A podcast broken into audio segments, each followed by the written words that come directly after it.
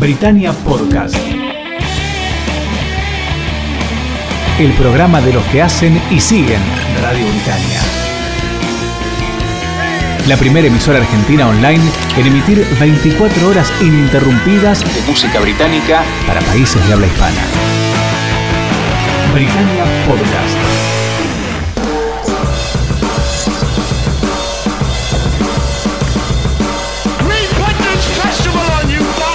Sin más preámbulos, les voy a decir buenas noches, buenas tardes, buenos días a todos los que están del otro lado escuchándonos, porque estamos intentando grabar una vez más este episodio Ah. número 6, conflictivo. No sale la música. No sale la No sale la música, pero la puta madre. Vamos Y esto lo voy a dejar igual, no importa. A ver, compartir. Ahora sí van a tener que escuchar la música. Esto lo voy a dejar en el programa para que la gente sepa el dolor de huevo que fue comenzar este programa. A ver, ¿escuchan la música, chicos? Ahora sí. Pero la puta madre, qué día complicado.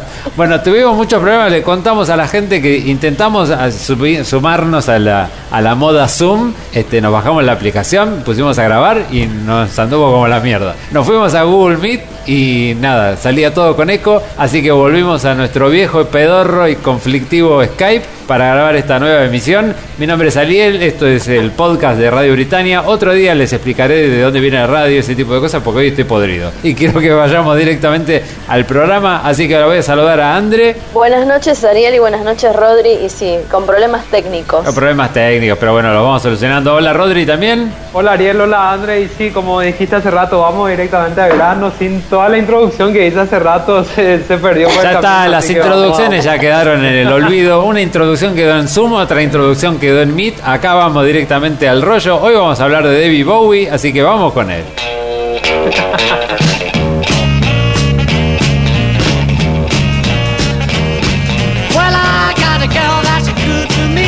Y ustedes dicen, ¿eso es de David Bowie? Sí, esto es David Bowie, aunque se llamaba Davy Jones and the King Bees. Y este tema se llama Lisa Jane, de junio de 1964, el primer registro discográfico que tenemos de nuestro querido David Bowie, del que vamos a hablar hoy. Y la introducción la va a hacer la señorita Andrea.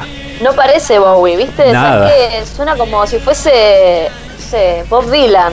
Claro, bueno, es la época, ¿no? Estamos hablando del 64. Claro, 64. Y bueno, en ese momento este, se llamaba David Jones, que en realidad es, es su nombre verdadero, David Robert Jones. Nació el 8 de enero del año 47 en Brixton, en Inglaterra, y murió el 10 de enero del año 2016 en Nueva York a los 69 años. Y bueno, ya de chico él había demostrado tener una faceta artística muy histriónico eh, con el tema del arte, ¿no? Porque a los 12 ya sabía tocar el saxo y yo creo que Bowie es un, un ícono fundamental de la cultura pop y él había cambiado su nombre porque tenía miedo de ser confundido con Davy Jones de la banda de Monkeys, que era una banda de los 60 en Inglaterra, entonces tomó este, este nuevo nombre. Rodri, te, te vas a ver decir por qué se llamó David Bowie. Bueno, yo lo que de lo que me acuerdo, David Bowie viene de la este, bueno, como dijiste hace rato, él no quería ser confundido con el con el líder principal de The Monkeys, que ya era un grupo consagrado para ese entonces, este, algo así como una especie de rivales de, de- de los tempranos Beatles de esa época. Ajá. Y, y bueno, David Bowie se este, adopta este nombre justamente para no ser confundido con él y por alguna razón este, él, él adopta el nombre de, de un, creo que era un cazador o una, una especie de este, inventor de cuchillos. Que, que bueno, que de hecho su cuchillo particular hasta ahora, hasta ahora, hasta hoy en día sigue existiendo, que es el cuchillo Bowie. Este, realmente no, no recuerdo el, el- el nombre de. Bueno, James Bowie, acá está el, el- pionero americano llamado James Bowie que este, bueno, inventó este cuchillo que se llamó el cuchillo Bowie. Y hasta ahora, este, bueno, a partir de ese entonces él, él adoptó este nombre y lo sigue usando por el resto de su carrera, hasta el día de su muerte en el año 2016. Perfecto, eh, lo que teníamos entonces era el primer registro discográfico de David Jones, que le decía era David Jones and the Kicks Beats, haciendo este Lisa Jane. Y mientras los chicos siguen contando un, poco más sobre él, yo voy a pasar a otra cosa que hizo Bowie en sus tempranos comienzos, que era como líder de The Manish Boys. Well, I pity the fool.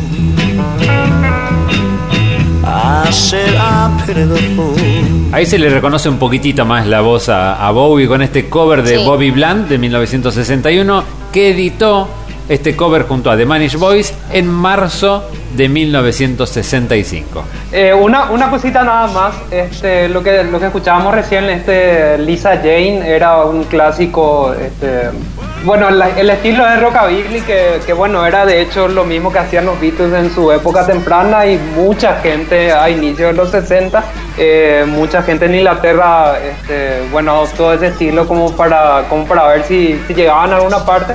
Y, bueno, hablando de lo que fue la temprana carrera de David Bowie, uno se como que se pierde entre todos los grupos en- en- entre los cuales él intentó llegar a la fama, digamos, hasta que bueno, vamos a llegar más tarde hasta este, su, su- su- finalmente su salto a la fama que, que llegó un poco más adelante, ¿verdad? Entre todos estos singles que escuchamos, ninguno tuvo éxito realmente.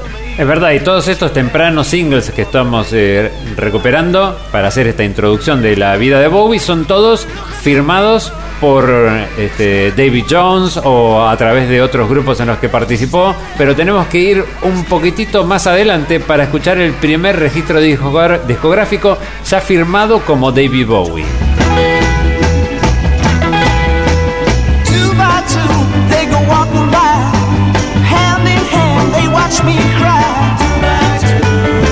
Esto se llama Do Anything You Say. Fue editado el primero de abril de 1966 y aunque lo, lo, lo grabó junto a un grupo con el que, del que él formaba parte llamado The Bass, es el primer sencillo que fue acreditado solamente como David Bowie.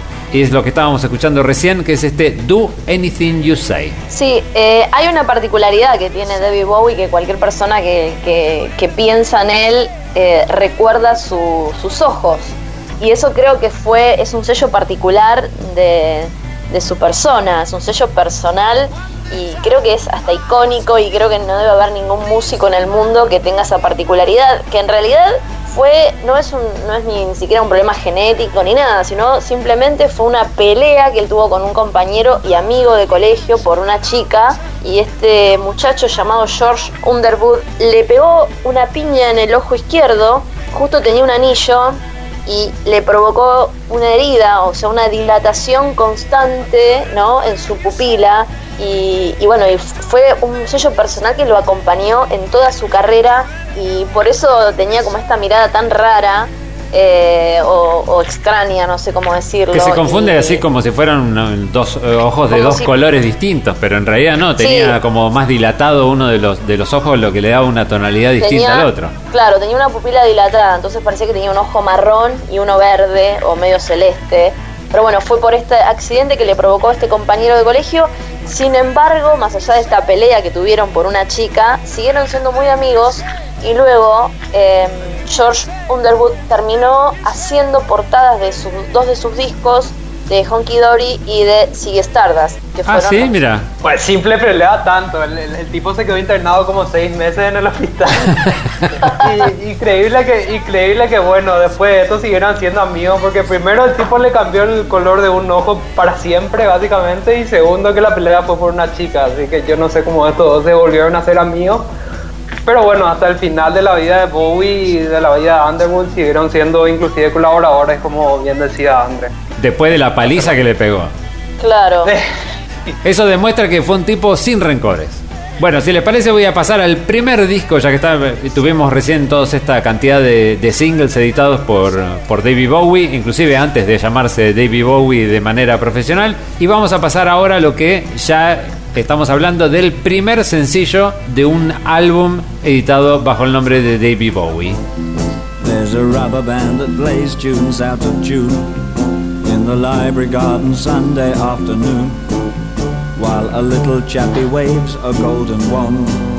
Esto se llama Rubber Band y fue el primer sencillo en lanzarse del disco homónimo, el primer álbum David Bowie, lanzado el primero de junio de 1967 bajo el sello Deram Records. Fue producido por Mike Vernon y el sello de eh, Deram Records se debe haber querido cortar las pelotas porque después de este disco lo echaron a David Bowie. se deben haber una visión de futuro tremenda, pero bueno, el disco fue un fracaso. Claro. Claro, claro, y en este, en este disco, este, bueno, yo a este disco lo tengo de hace muchos años, realmente, eh, según estábamos hab- discutiendo André y yo hace un rato, yo lo tengo muy bien catalogado este disco, a mí me parece bastante, bastante bueno, bastante experimental, me hace acordar mucho a lo que fue The Piper and the, in the- at the Gates of Dawn de, de Pink Floyd, Ajá. que fue su primer famoso disco junto con Sid Barrett. A mí me parece muy, muy, muy en esa, muy en esa línea psicodélica con, con, con historias, bueno. Sé que mucha gente dice que no, no, no es de sus mejores trabajos y qué sé yo, y bueno, eh, se acepta esa comparación eh, eh, considerando lo que hizo después, ¿verdad? Pero como disco solo lanzado perdidamente en el año 65, creo, 60 y- 67, perdón, eh, para mí suena bastante bien. Esa sería mi, mi opinión del disco, sin ir a, sin ir a bueno, tantos datos técnicos y, y demás, ¿verdad? Claro, y esa referencia que vos hiciste recién al, al disco debut de Pink Floyd, vamos a llegar seguramente en un rato porque David Bowie después hizo un cover de uno de los, de los temas de ese primer disco de Pink Floyd, así que no debe estar tan lejos. Otra de las canciones que, se fue, que fueron editadas recién con Rubber Band, pero que no formó parte del disco finalmente, es este London Boy. Folks, you're gonna stay away. Bright lights, Soho, Wardour Street. You hope you make friends with the guys that you meet. Tienen que entender a la mayoría de la gente que esté del otro lado diciendo, este era David Bowie en sus comienzos, hay que entenderlo, estamos hablando de, de los comienzos completos, año 1967, mitad de 1997, de 1967, cuando David Bowie lanza este disco con el que les decía recién, no le fue para nada bien e inclusive fue echado luego por el sello porque nada, no funcionó el disco de, a nivel comercial y lo, lo rajaron, ¿no, André? Sí, además, bueno, en ese momento él eh, tuvo un periodo donde empezó a investigar y a indagar en las religiones orientales que estaban muy en boga en esa época, con, en la, juventud de finales de los 60. Entonces, bueno, tiene como, como reflexiones místicas. De hecho, pasó él una temporada en un monasterio budista y ahí, bueno, tuvo contactos artísticos que cambiaron bastante su forma de actuar en escena, porque, bueno, ya él tenía un nombre, era David Bowie, no era David Jones, eh, en este primer disco. Y también lo que tiene este disco, mucho de, de pop psicodélico, ¿no? Que era la música que predominaba en esa época en el Reino Unido y creo que también a nivel mundial. Otro de los temas que estaba incluido en, en este álbum, que ahora esperen porque me equivoqué, uno de los, de los otros temas que estaban incluidos en, en este disco era este llamado Love You Till Twisty. Look who sits outside. Little me is waiting, standing through the night. Y a pesar de que no fue uno de los singles más conocidos, bueno, no tuvo demasiados singles conocidos, pero quería marcar este tema, Love You Till, Tes- Till Tuesday, algo así como Te voy a amar hasta el jueves. Este, fue un tema que él después incluyó en un corto cinematográfico, estamos hablando del 67, ya em- empieza a incursionar en el cine, cosa que haría en toda su vida, Sí. que no hablaremos hoy sobre, en específico sobre eso, pero hizo un corto cinematográfico con esta canción, con Love You Till Tuesday, y con esa canción logró eh, llamar la atención del sello Philip Records. Philip, el mismo, la misma marca que ahora eh, hay electrodomésticos. Bueno, tuvo un sello discográfico durante un tiempo que no fue particularmente recordado, pero con ellos en ese momento logró un contrato discográfico gracias al corto que hizo con esta canción. Pero para eso deberíamos pasar al siguiente disco de, de David Bowie. No sé si alguno tiene alguna cosa más para decir sobre el debut. Bueno, según lo que yo recuerdo, este, de hecho David Bowie siempre fue bastante admirador de, lo que hacía Sid Barrett en, en esa época. Este, de, lo que recuerdo no, no, no, no lo repasé mucho, pero bueno, vengo escuchándole a Bowie desde mi adolescencia básicamente. De lo que recuerdo cuando Sid Barrett de hecho se recluyó en su departamento ya, ya bueno, un poco deteriorado de- de- neurológicamente, eh, David Bowie fue uno de los impulsores para, para que bueno, para que él busque de una salida con, de, de- de los problemas que tenía con la música o para que llegue a editar otro disco o para que bueno, llegue a, llegue a este, implementar una nueva banda y ver si tenía éxito o no. Lastimosamente eso no ocurrió, pero sé que Bowie eh, colaboró mucho con, con Sid Barrett en, en ese aspecto y que era muy admirador de lo que, de lo que había hecho este Pink Floyd en ese momento. Por eso, bueno, la, la, la, la relevancia que tiene este disco este, al lado de lo que fue el debut de Pink Floyd, que realmente son discos muy, muy parecidos, pero que bueno, el- el- lo que fue Pink Floyd fue mucho más relevante que lo que hizo Bowie en este primer disco. Claro, sobre todo en, en estos comienzos. Así que pasamos de este junio de 1967, cuando Bowie lanza su primer álbum, al 14 de noviembre de 1969. El 14 de noviembre es mi cumpleaños, pero no, en el 69 Bowie editaba su segundo trabajo discográfico.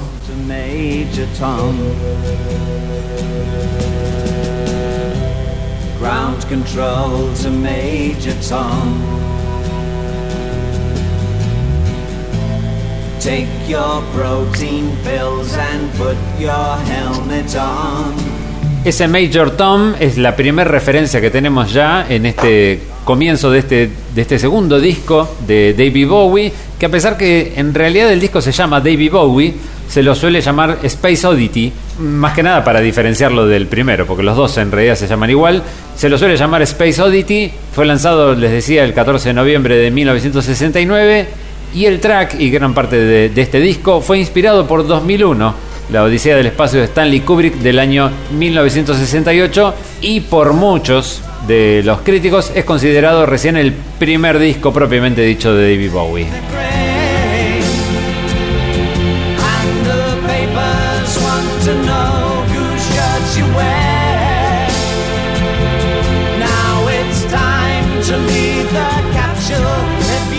¿Qué tenemos sobre este disco, chicos? Además, eh, bueno, este disco, como decías recién, se llama Space Oddity. Fue la primera producción de Tony Visconti, que fue un productor que lo acompañó a lo largo de, su carrera. eh, y bueno, ahí aparece este, este productor.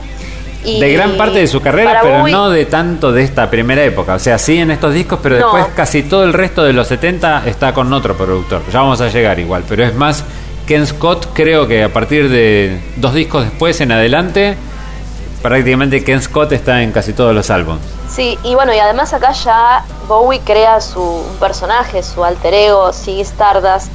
¿no? que es este es como una especie de extraterrestre con una imagen ya muy andrógina, porque a Bowie le gustaba mucho jugar con, con- con esto de, de su imagen, eh, de esa ambigüedad, ¿no? Que no sabía si era una mujer, un hombre. Y, bueno, que se convierte en una, es un personaje que es un extraterrestre que luego se convierte en una estrella de rock. Y, Bowie se inspiró para crear este excéntrico personaje en un cantante británico que se llama Vince Taylor, eh, que justamente él lo conoció personalmente y bueno, tomó algunas características para armar a su Ziggy Stardust. Pero este Ziggy Stardust ya aparece en este en este segundo en este prim- segundo disco de David Bowie o es el que vemos después en The Rise and Fall los Ziggy, Stardust. No, él ya ahí No, empieza hecho, a ar- él- armar ese personaje. De hecho, en, en, en, ah, The Man Who Sold the World, el, eh, bueno, el personaje que aparece en la portada y, y varias de las letras ya hacen reminiscencia a lo que fue el personaje de Ziggy Stardust, que, que bueno, más adelante vino con, con, con toda la fuerza y con toda la creatividad que él tenía, pero ya se ven reminiscencias de- del personaje en este segundo disco un poco, en el tercero más aún, en el cuarto todavía más, y bueno, en el quinto que fue sí, Stardust ya él abiertamente adopta a este personaje que bueno, más adelante vamos a hablar de él. Claro. Bueno, esto que estábamos escuchando como single era Space Oddity. Vamos a otro de los singles incluidos en este segundo álbum de David Bowie llamado Memory of a Free Festival, Memorias de un festival gratuito. Lo quería traducir porque me quedó todavía la radio de los 80 que te lo decían primero en inglés y después en castellano.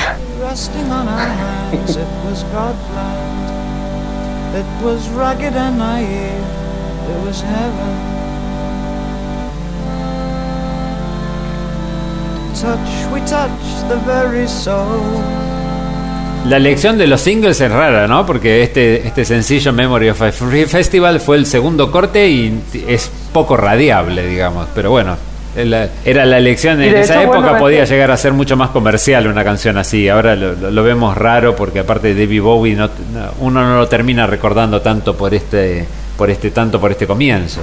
Esta, esta canción Memory of a Free Festival tiene una tiene una bueno tiene una historia de que bueno él, él fue parte de una de un club artístico llamado The Arts Lab que, que bueno fue un, un- una conjunción de varios artistas que hacían mimos y hacían espectáculos un poco cirqueros y algo de música fue algo así como lo que bueno más adelante hizo Andy Warhol en su en su almacén.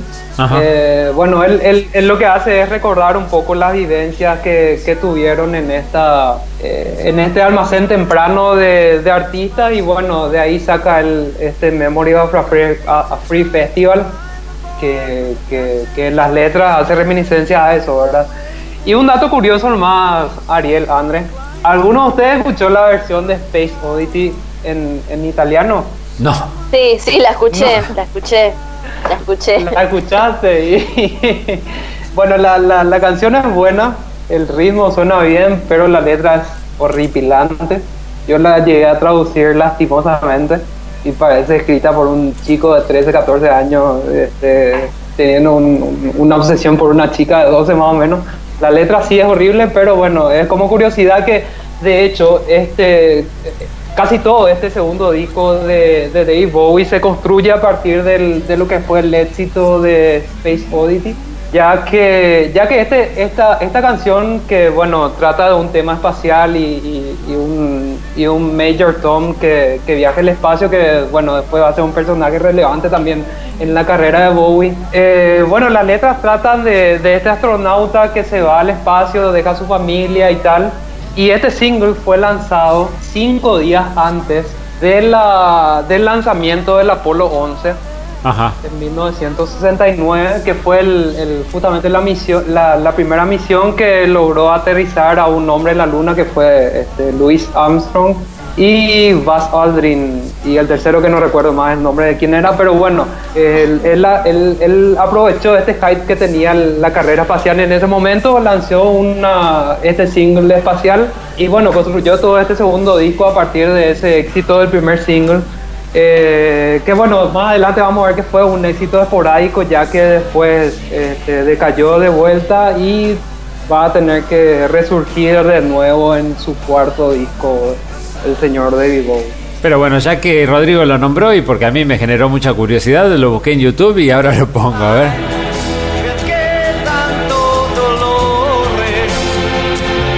Acá tenemos Space Oddity en italiano para el Festival Lotti de la canción.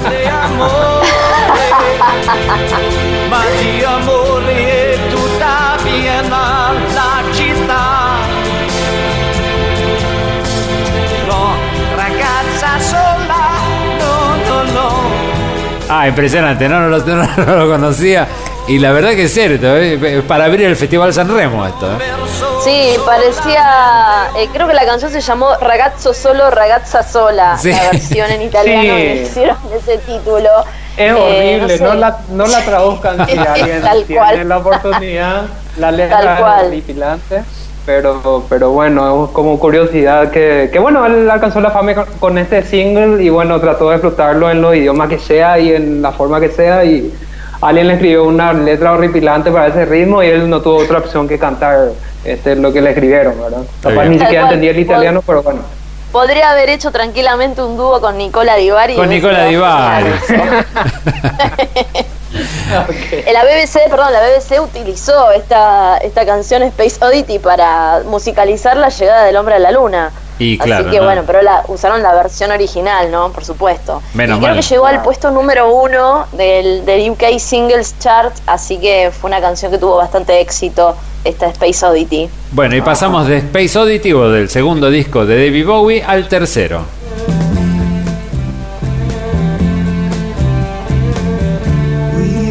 Passed upon the stair. We spoke of was and when. Although I wasn't. Y sí, hay toda una generación que piensa todavía que esto es un tema de Nirvana, pero no, es un Eh, tema que, Totalmente.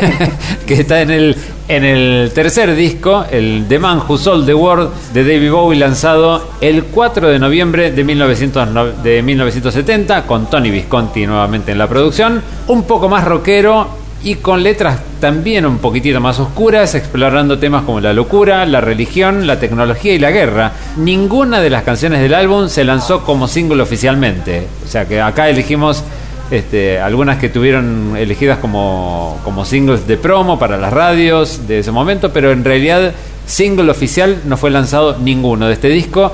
E igual logró llegar hasta el chart, hasta el puesto 21 del UK chart, que no estaba nada mal. No, claro, pero bueno, comparando con lo que fue el, el- single anterior, eh, fue una explosión básicamente que, que, bueno, que se esperaba con mucha ansia lo que iba a hacer David Bowie posteriormente. Que bueno, por alguna razón en esta época él vuelve a caer en la oscuridad, vamos a decirle. Este disco, eh, The Man Who Sold the World y Hunky Dory, eh, se harían famosos ya posteriormente cuando él eh, sí realmente se adapta al, alcanza la fama, vamos a decirle, ya en el año este, 72, 73 más o menos, se vuelven a reeditar todos estos primeros discos y ahí es que se los conoce más bien, ¿verdad? Pero en su época realmente estos primeros discos de Bobby pasaron bastante desapercibidos. Claro, es lo que suele pasar. Un Otra artista que de que- pronto la, pega y nada, toda la discografía que estaba como un poco relegada empieza a, a- a ser tomada en cuenta de vuelta. André, otra curiosidad que de este disco, que, que bueno, es bastante bueno, bastante rockero realmente. El segundo y el tercer disco son muy buenos, innegablemente, no tanto como el primero.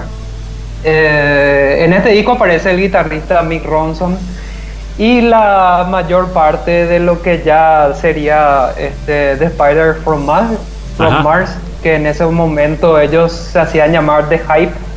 Y, y, bueno, pasamos a los datos de Andre que tenga sobre el tercer disco de David Sí, Bowie. eh, para este año Bowie eh, se casa con, con una modelo llamada Angela Bowie, que toma el apellido de él, no me acuerdo su apellido de soltera, digamos. Y bueno, él se involucra mucho con esa vida familiar porque ese año, o al año siguiente, en el año 71, nace su primer hijo. Y ahí hay un- una disputa entre su productor y los músicos con Bowie porque dicen, bueno, ¿quién fue el que escribió las letras y quién hizo la música? ¿A quién le vamos a atribuir este disco? Entonces ahí como que él tuvo como una, un poquito de disputa con su, con su productor por, por el, por el tema de autoría de canciones Ajá. porque justamente él estaba sumamente metido en su vida familiar con su mujer y bueno, eh, ahí a poquitos, poquito tiempo nació su primer hijo, así que como hubo como una disputa entre su- sus, sus músicos, su productor y él. Y bueno, además porque esta canción de Men Who Sold the World es, mm, más allá de que yo la conocí por Nirvana primero, eh, debe ser por un tema generacional quizás, este, fue una canción que tuvo un montón de covers de, distintas de distintos grupos que, no, súper desconocidos. Que, no sé, por ejemplo, había una cantante que se llamaba Silvia Pérez Cruz que hicieron este tema en, una versión en inglés, Kokosuma, Maich Urre, Lulu, bueno, reversionaron esta canción. Todo suena horrible lo que decís, ¿eh? No sé quiénes Sí. son, pero los títulos de los Sí, artistas es, me, da, me da miedo, ¿eh? Yo escuché Sí, los covers, pero idea. creo que sí, pero creo que Nirvana hizo un cover muy digno de esta canción. Y lo trajo Claro, aparte claro. para toda una generación que lo desconocía, porque en serio que la mayoría de los que vimos, Claro. yo tenía, no sé, 18 años cuando, cuando pasó el, el Unplugged de Nirvana y éramos todos muy fanatizados con Nirvana y nada, nos, nos, nos, nos trajo a la, a la luz un éxito muy viejo de, de David Bowie y creo que debe haber explotado las ventas aparte de toda esa parte de su discografía porque movía muchísima gente en Nirvana en esos momentos que, que conocieron a un David Bowie que no, que no conocían porque muchos teníamos el David Bowie ochentero en la cabeza, el de Claro. el de China Girl, el, el de, de Let- el de Let's Dance. claro, el Duque Blanco, digamos, el, el que después conocimos Claro. más como el Duque Blanco. Claro. Claro, Pero bueno, claro. por una cuestión generacional. El Unplugged de Nirvana fue grabado en el año 93, así que eh, agarró a toda la generación X esta canción como si fuese de Nirvana, pero no, era de, de Bowie. Y bueno, por eso digo, un digno cover. Totalmente. Es muy difícil a veces que, que se haga un, un- un cover de una banda que no tiene nada que ver, porque Nirvana venía de otro palo, a, a hacer un- una canción del año 70. Se habían pasado 23 años. Y bueno, de este The Man Who Sold the World, si les parece, vamos a pasar al siguiente disco que fue editado prácticamente un año después de este The Man Who Sold the World y es el que nombraba recién Rodri, que es Hunky Dory. Changes.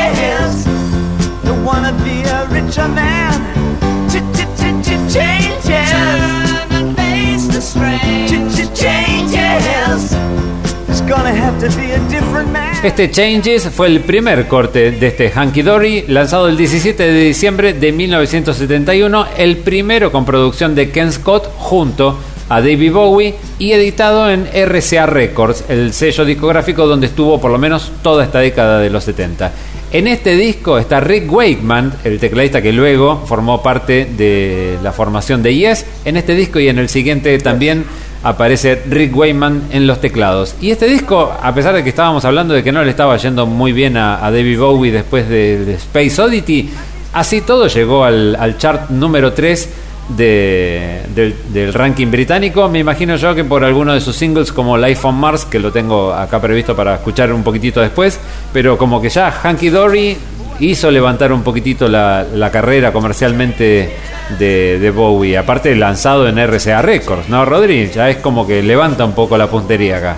Claro, totalmente. De hecho, eh, bueno, lo que fue The Man Who Sold the World y, y Dory parecen, bueno, este parece un, parece un disco doble, digamos, de Bowie. Su, la- las canciones en sí tienen bastante parecido una con otra, pero bueno, lo que fue Hunky Dory es, es un disco mucho más melódico.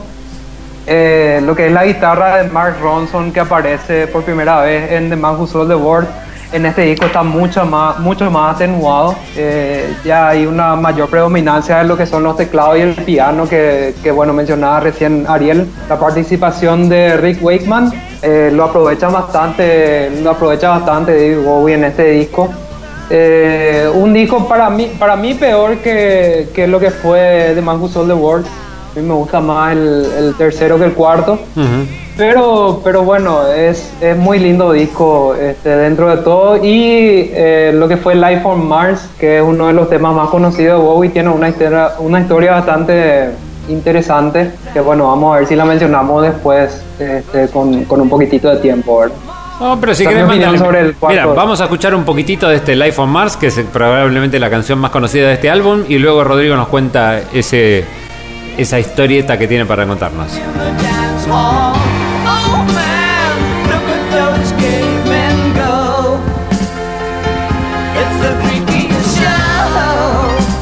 Seguimos entonces con la obsesión por el espacio, ¿no? Porque Life on Mars, antes Space Oddity, la- las cuestiones con el espacio van a seguir creo que durante gran parte de la carrera. Yo te voy a decir lo que recuerdo de la historia de esta canción, Ariel, André. Yo de lo que recuerdo, si, si alguien tiene más datos, me puede ayudar, ¿verdad? Eh, había una, bueno, David Bowie, de hecho, aparte de músico, él era escritor de varias canciones para, para bueno, para otros artistas. Él escribía la música y las letras para, para varias otras canciones que, bueno, posteriormente terminaron siendo éxitos.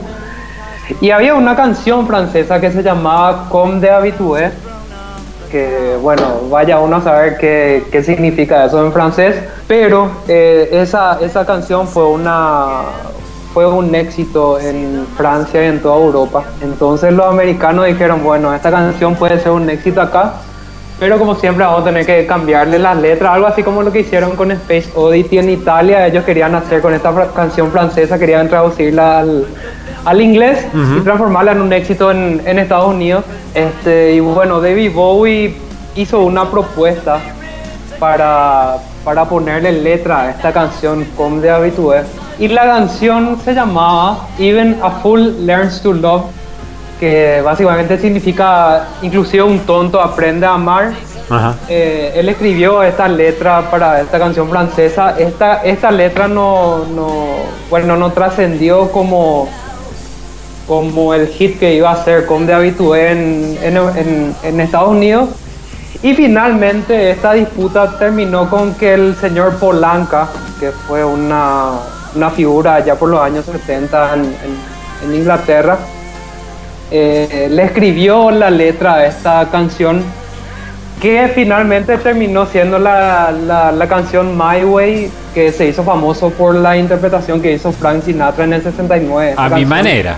Yo estoy seguro que Sí. yo estoy seguro que ustedes dos conocen I Did It My Way de Frank Sinatra. Sí, pero yo lo conozco por María Sí, Marta no. Serra Lima, pero sí. Pero bueno, finalmente él pierde esta disputa contra Polanca. eh, la canción My Way se vuelve un éxito y él escribe eh, Life on Mars como burlándose del, de, de la, del tono muy cursi que tiene My Way en su, en su interpretación, ¿verdad? Y de hecho en el single de, de, de lo que fue Life on Mars, eh, según lo que recuerdo, hay una, una dedicatoria al, al- a Frank Sinatra Ah, mira. escrita, de- eh, escrita en, el- en la portada del single que hice por Frankie, que bueno, después más adelante Bowie explicó que era este, dedicado a Frank Sinatra, porque bueno, justamente él se, como que se enojó porque que perdió esta disputa contra, contra lo, lo que fue la letra palanca contra el- lo que fue su propuesta en ese momento. Mira qué buen dato. Y hablando de canciones dedicadas, hablando de canciones dedicadas, recién una dedicada para Frankie, pero dentro de este Hanky Dory también había otra canción dedicada. you stay in a lover's story. If you stay, you won't be sorry, cause we believe in you. Soon you'll grow, so take a chance with a couple of kooks hung up on romancing. ¿Y por qué quise traer este Cooks a, dentro del, marco de lo que estamos pasando eh, recién del disco de David Bowie? Porque es el tema que él le dedicó a su hijo, a su hijo Duncan, que había nacido unos pocos días antes de la, de la edición de este álbum. Duncan Jones, que por si alguno no lo conoce, este, después eh, hizo películas muy buenas. Hay una película que se llama Moon, que fue la, la primera, la ópera prima de Duncan Jones como, como director de cine y es muy buena.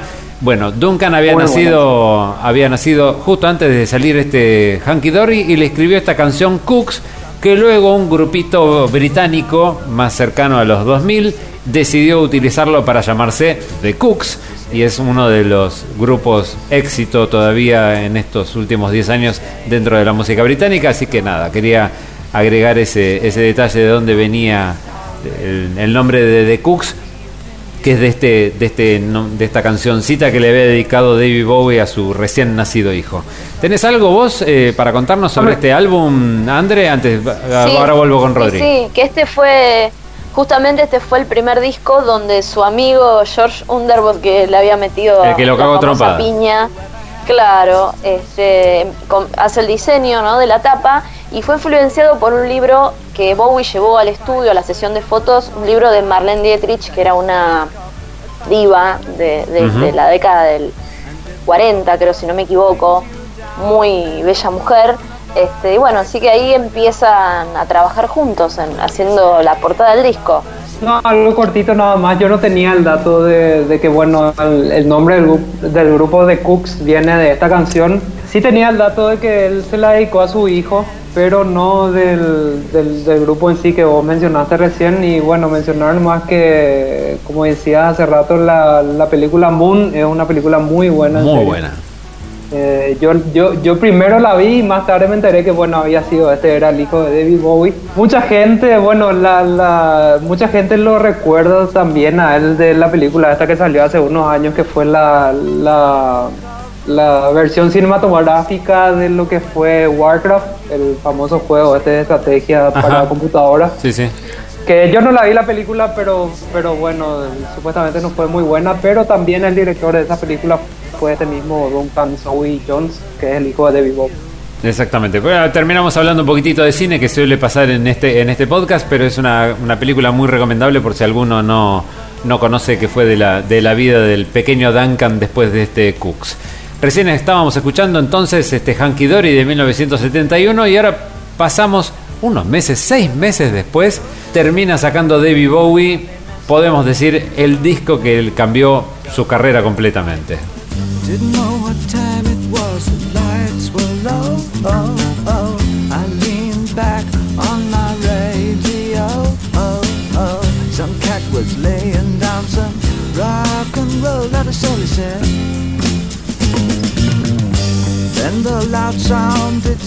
Entonces, en junio de 1972, tengan en cuenta que en diciembre del 71, o sea, seis meses antes había salido Hanky Dory, sale The Rise and Fall of CD Stardust and the Spiders from Mars, que es junto a esta agrupación este, que él crea con prácticamente el mismo grupo que ya había grabado con él Hanky Dory y que había participado de los últimos álbums, forma este Spider from Mars y trata sobre el alter ego titular de, de Bowie, el más conocido, este Ziggy Stardust, una estrella de rock bisexual andrógina que actúa como una mensajera para seres extraterrestres. Una cosa bien fumadita, se debía pegado todo el opio habido y por haber, o vaya a saber qué, para crear este, este Stardust y este Starman, que escuchábamos recién como primer sencillo de este álbum, que terminó llegando al puesto número 5 del ranking británico. Bueno, yo, yo mencionar algo corto nada más que, que, bueno, como mencionaba, pasaron seis meses desde su cuarto a su quinto disco, que fue el mayor éxito que tuvo hasta ese entonces. Y bueno, el, el, el personaje este de, de Sea Stardust and the Spiders from Mars nace según estuve leyendo eh, un 10 de febrero del 72 en un, en, una, en un espectáculo que él tuvo en el Toby Jack Pub, que es un, un pub que existe en, en Inglaterra. Y según cuentan las fuentes, el show fue bastante popular. Ella había adoptado este personaje de Ziggy Stardust y hacía estos, como estos bailes raros, como esta puesta en escena muy, muy teatrera, digamos, muy teatral. Este, dio mucho que hablar ese espectáculo, así que bueno, de ahí en más ellos ya tenían como bastante claro hacia qué, hacia qué lado ir con el, con el rumbo artístico que tenían para el siguiente disco, ¿verdad? Y otra cuestión es que, bueno, se ve también eh, lo que provoca esta, esta adopción de un alter ego para, para, bueno, para un artista, que fue algo así como lo que hicieron los Beatles con, este, Sanger, con, con lo que fue el disco Sgt. Pepper. Eh, que bueno, al adoptar un alter ego como que le da más libertad de hacer, de, de, de irse más con, con, con, cuestiones creativas, de experimentar nuevas cosas, total, bueno, si el disco falla, eh, este, pues sigue estar lo, lo, lo, que sea, ¿verdad? Entonces, claro, le, la eh, culpa al personaje y al siguiente ya... Claro, totalmente, y como que bueno, como que de repente a varios artistas como que le, le abrió la puerta a, lo que es la, la, base creativa de su talento y bueno, de hecho le, le, fue muy ventajoso en cierto, en cierto sentido abrirse un poco a lo que son los alter egos este, funcionales para la música. André, ¿qué tenés para contarnos sobre este Ziggy Stardust? Bueno, que ahí él, bueno, es considerado como uno de los íconos del, del, gran, del glam rock, ¿no? Esta, estos rockeros que prácticamente estaban bañados en purpurina y maquillaje y ahí es donde él comienza una amistad muy fuerte con también fue el nombre chicos Mark Bolan con T-Rex claro con, Mark Bolan con, con, Mark Bolan okay. claro que después terminó siendo enemistad ¿verdad? pero Claro, era la competencia. Dentro del glam rock, digamos, sí, era la, la, la, competencia. Sí, no, no, no. Una cosa que se suele hacer mucho dentro de la música británica es generar este, opuestos que en realidad no son tantos para vender un poco más. Pasó con el Britpop hace un tiempo, esa, esas rivalidades de los Rollins contra, contra los Beatles, Oasis contra, contra Blair y David Bowie contra Mark Bolan. Y no existe claro, eso, pero bueno, es más fácil de, para vender. No, y bueno, este, este fue un disco considero como uno de los mejores discos de Bowie y el más representativo del género, hablando del, del glam rock, ¿no? Eh, y bueno, ya con un personaje súper instalado como era así Stardust. Y no sé, es un disco que me gusta bastante, voy a decirlo, porque tengo mis favoritos de Bowie por ahí me gustó más lo que hizo en los 80 pero hay Pero como casi todo lo de la música te gusta más lo que pasó en los 80, vos, ya está, sí. digámoslo. Sí. se tenía que decir y se dijo. Un, sí, sí, hay un show que él hizo ya en los 80 eh, que se llamaba Sigue Stardust donde Spiders from Mars. Eh, con una performance, como Rodri estaba recién hablando, ¿no? que él en, en escena hacía toda una apuesta de teatral prácticamente, y bueno, este recital que él hizo una gira llamada así, eh, tenía toda esta apuesta de, show, de, no sé, de circo, como quieras decirlo, con performance, con bailarines en escena, él mismo bailando también. y sus músicos también participando de algunas coreografías. Está muy bueno, está en YouTube. Hace pocos años lo vi, lo pasaron una vuelta en el cable y después lo busqué en YouTube y siempre lo veo porque me encanta, es fantástico ese show. Y también tiene temas, digamos, fue en los 80s, pero también hace muchas canciones de, de sus discos de los 70s. Para, bueno, si después quer- querés pasar al siguiente, con mencionar más que, bueno, hace rato Andrés mencionó una, un origen de lo que fue el, el personaje de Stardust. Sí. Eh, y bueno, realmente es muy, muy, muy ambiguo el, el- el origen de este personaje. Nadie sabe bien de dónde salió. Y yo tengo la fuente de que, bueno, según estuve leyendo en Wikipedia, que fue una como una mezcla que él hace de, de dos, eh, bueno, dos ídolos que él remarcaba mucho como, como, su, como su guía en ese momento, que fue, bueno, uno era Hippo y el Exacto. otro fue este, Lou Reed en ese momento. Y bueno, según, según dice Wikipedia, fue esta, esta unión de ambas personalidades lo que a él le, le, le brota la idea de crear este personaje de Ziggy Stardust, ¿verdad? Bueno, quién sabe cuál fue el origen real. Algunos dicen que bueno fue este bailarín mímico que él conoció allá a finales del 67 también, que tuvo cierta influencia en, en este personaje, pero que bueno, él, él como que forma una amalgama de varias cosas y saca esta cosa no menos rara que fue el personaje de Stardust. De hecho, de hecho Bowie fue productor, creo, del disco de Lou Reed, Transformer, del año 72. Eh, Y no solamente Sí, sí, eso, pues también fue productor de del De Idiota, de el disco de. Iggy Pop. Claro, y también creo que uno de un disco de los Stooges, creo que se llama Raw Power o algo así, del año 72, 73, Claro. por ahí. O sea, Sí, ya sí. también empezó Son a amigos, beta fueron amigos, participa, creo que después yo tengo el dato de que participa en coros en una, en una canción de, de David Bowie también, o sea, había, había mucha amistad ahí. Bueno, dicen, eh, para el que vio la película Velvet Goldmine, eh, que fueron un poco más que amigos en algún punto, pero bueno, qué sé yo, eso ya se lo dejo a la película. Pasamos de 1972 a 1973 para otro de los discos de esta carrera, de este especial de los 70 que estamos haciendo de la carrera de David Bowie y este que fue Aladdin Sane.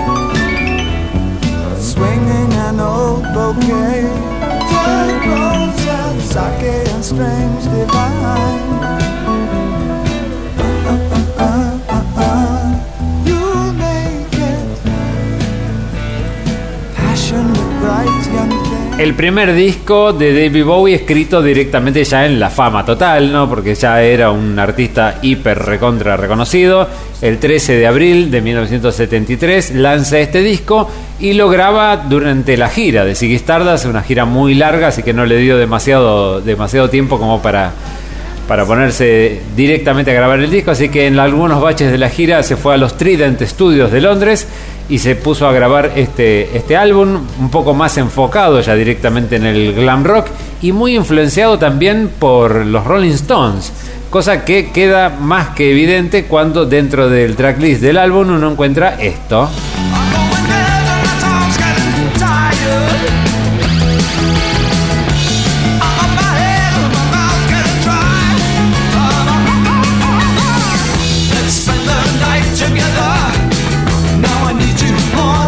La particular versión que hizo David Bowie de este Let's Spend the Night Together de los Rolling Stones, incluidos en este Aladdin Sane, que yo calculo que le voy a cagar el dato a alguno de ustedes.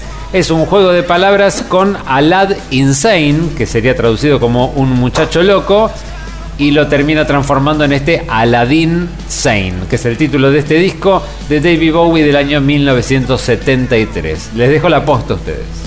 Bueno, acá en este disco, en la portada, aparece ya con el rayo, ese que le traspasa la cara. Icónico. que es- también es muy icónico, icónico.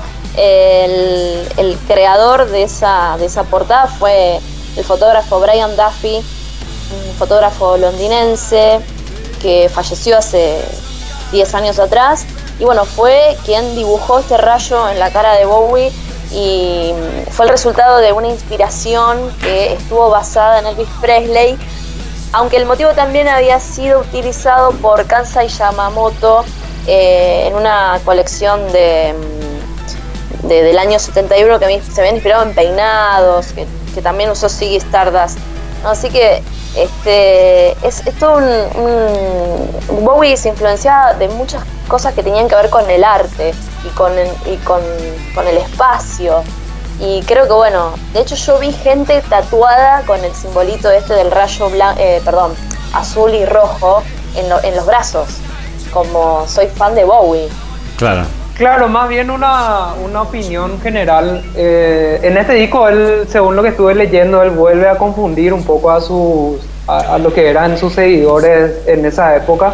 Porque, bueno, eh, él, él tuvo un disco muy rockero con lo que fue The Rise and Fall of Ziggy Stardust. Este, en, en lo que es Aladdin Insane, él, él hace algo un poco más experimental. Hay, hay mucha influencia yacera en, esta, en este disco.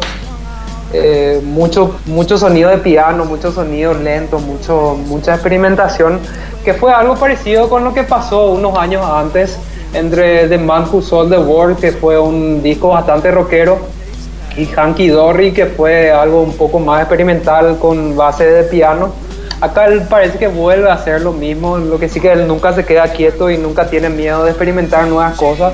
Sí, eso lo, este vamos a ver a través de toda la carrera de David Bowie. No, no, no había dos discos, de, no hubo hasta su muerte dos discos iguales ni parecidos de uno al otro. Capaz en algún momento retomaba la senda que había abierto en algún, en algún otro disco, pero dos discos consecutivos de Bowie similares, rara vez. Claro, totalmente. Lo que le deja también el riesgo de que, bueno, perder bastante de sus seguidores. Sí. En este caso, al contrario, él, él, él con, con cada variación venía juntando seguidores de diferentes estilos para, para, bueno, adherirle a un poco a lo que era su, bueno, su estilo musical y que se vuelvan sus seguidores, ¿verdad? Este Aladdin Insane, este, a mi- en mi opinión, es un disco un poco, poco peor que lo que vinieron anteriormente inclusive peor que Hunky Dory y demás Who the World.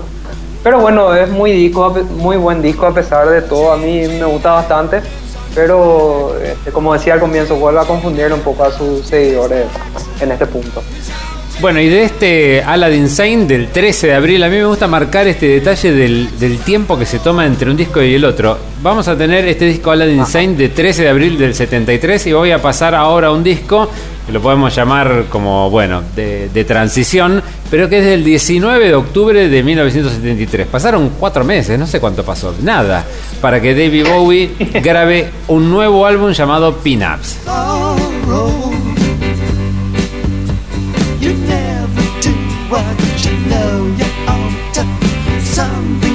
De este Sarrow, que fue el primer corte, en realidad fue el único corte de difusión eh, del, álbum propiamente dicho. No vamos a escuchar demasiado porque quiero hacerles escuchar otra cosa. Este fue un disco de covers de, de David Bowie. Este séptimo disco es un disco de covers. Lo grabó en Francia. Y la chica que aparece en la tapa, para que alguno que le interesa buscarla, es una modelo que en esa época era muy conocida, que se llamaba Twiggy. Una modelo muy flaquita, muy reconocida en esa época y fue tomada en una sesión de fotos de la revista Vogue, o Vogue, como les guste a, la gente nombrarlo, porque hay gente que le dice Vogue. Y tenía muchos covers, entre ellos este de The McCoys, que estábamos escuchando recién, pero yo quería centrarme en otros dos covers que quizás no fueron corte de difusión, pero que tenían que ver con la conversación que teníamos hoy con los chicos al comienzo del podcast.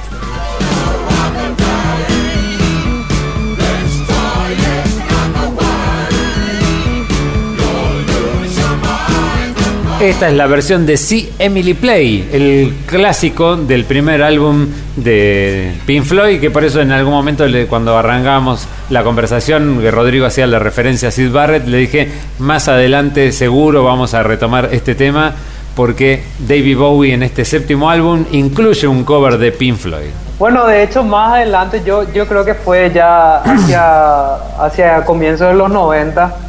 De hecho, hay un video de David Bowie haciendo las partes de, lo que era Comfortably Numb junto con Pink Floyd.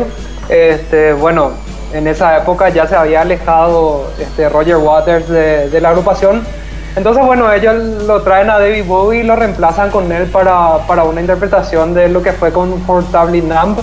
Que bueno, eso- esto pasó, qué sé yo, 30 años más adelante, Claro. pero, pero bueno, ver nomás lo que era la, la relación que había entre estos artistas, que bueno, al final y al cabo todos tenían esa, esa impronta psicodélica y un poco progresiva y un poco experimental, ¿verdad? Que, que bueno, eran todos parte de, de un mismo movimiento, por así decirlo, en la época. Y bueno, esa relación este, comercial y artística duró mucho, muchos años, este, como vamos a más adelante.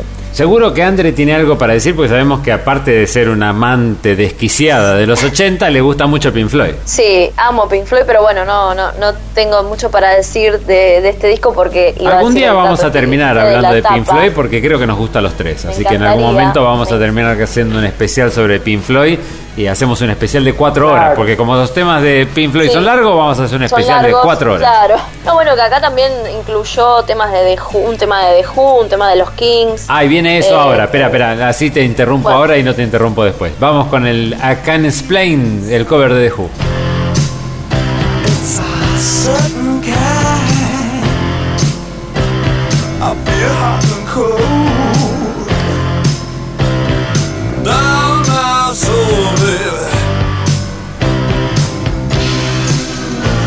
Ahora sí te lo dejo, pero quería. Ya lo tenía seleccionado y dije, bueno, ya está. Ya que estás hablando del cover de The Who, ahí te, te dejo a vos a que sigas con el resto. Y otra particularidad de esta canción fue que Ron Wood tocó la guitarra en la canción Growing Up.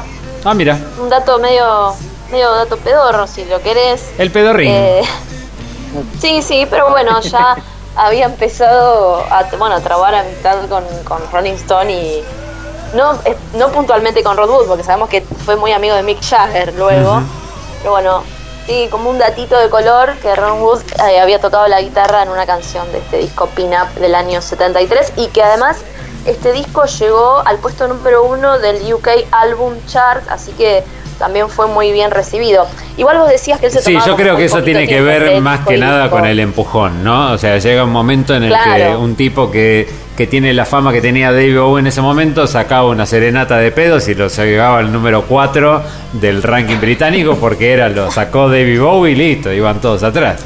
Claro, bueno, ya era un músico consagrado. Claro. Eh, y además, bueno, también esto de poner en la portada justamente a Tui, que era una modelo muy famosa en la década del 60. Ujú. Entonces también tenía esto como que te vendo la tapa del disco y en el disco te incluyo canciones eh, de bandas muy conocidas y también te incluyo al guitarrista de los Rolling Stones. O sea, le cerraba por todos lados el disco. En algún momento cuando hagamos el especial de los 80 de David Bowie, seguramente vamos a tener la otra colaboración, que es eh, cuando David Bowie termina grabando junto a Mick Jagger ese Dancing in the Streets. Pero eso lo dejamos para más adelante cuando hagamos la segunda parte de, de este David Bowie, pero metido en los 80.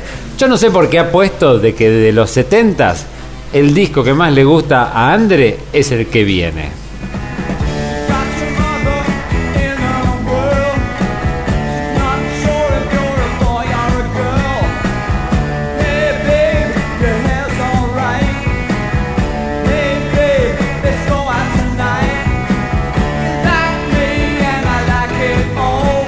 Año 1974, el 24 de mayo para ser más exactos, producido por David Bowie.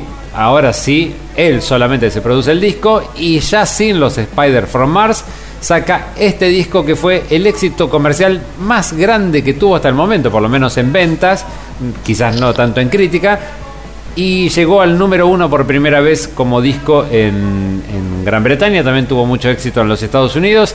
Es el último acercamiento al, al sonido glam rock que tiene David Bowie, en, por lo menos en estos momentos de su carrera.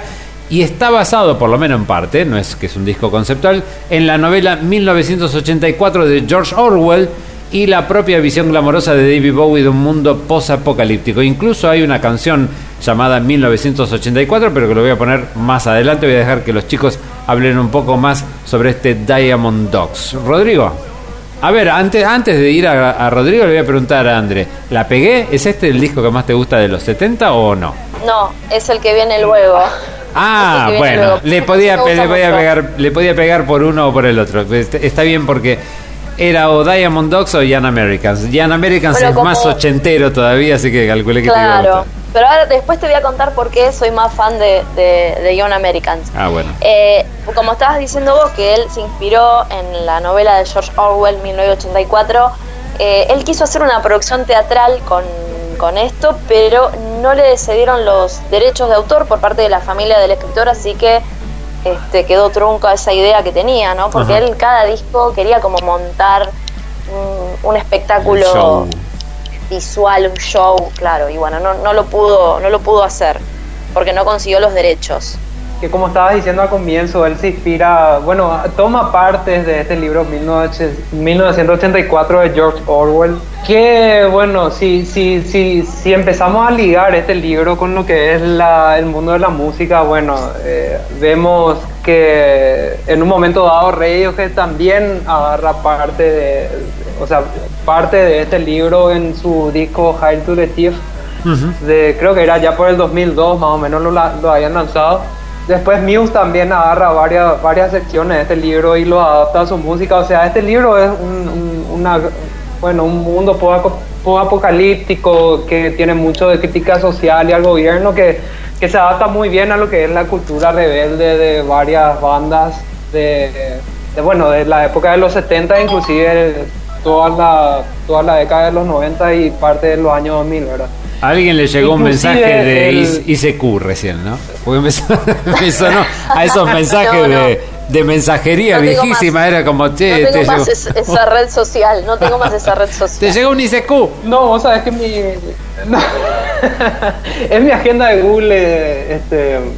Ariel que me dice que me tengo que bañar a esta hora, pero bueno, vamos a seguir Ah, bueno. Yo, Ay, yo- yo sé- no puedo creer, pero ahora seguimos con David Bowie. Para- ¿Cómo tenés una alarma para ir a bañarte, boludo? No puede ser.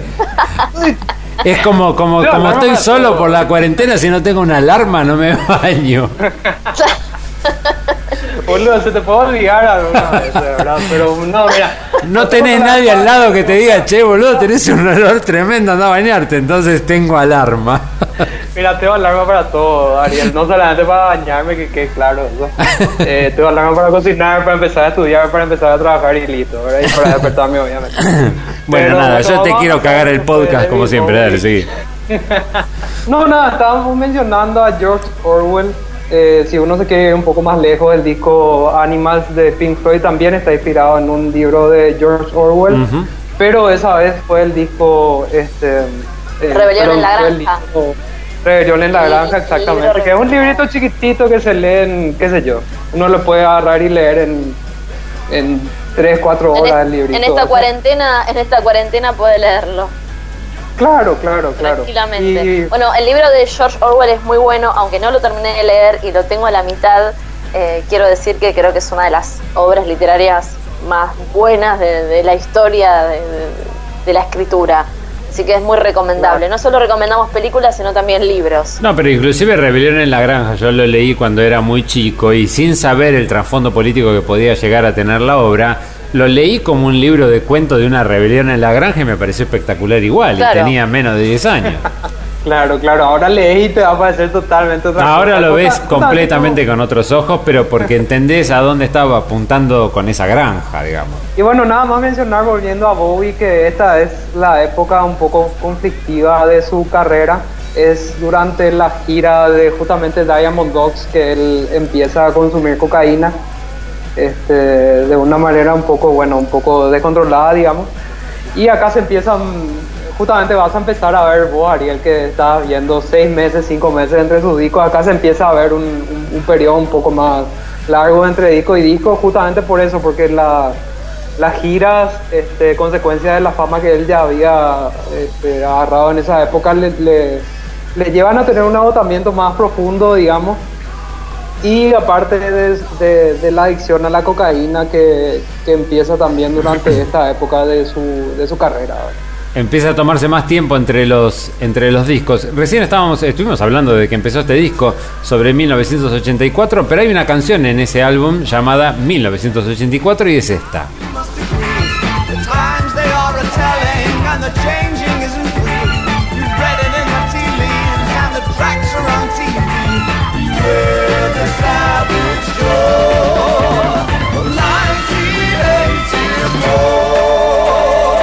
Y ya lo dijo él, 1984 no fue single ni en, absoluto, pero bueno, quería nombrarlo porque Está, está basado mucho, mucho de la lírica de este álbum está basada en el disco, en el libro de George Orwell y estaba esta canción que directamente se llama 1984 y quería traerla al podcast un ratito. Bueno, entonces paso directamente al siguiente disco de David Bowie, que es el primer registro en vivo de su carrera, que es este álbum.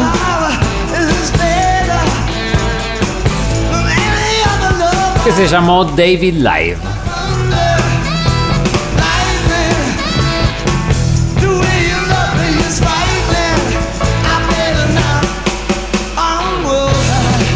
Que el corte de difusión que tuvo este disco en vivo es este clásico, rehecho por David Bowie en vivo, llamado Knock on Good.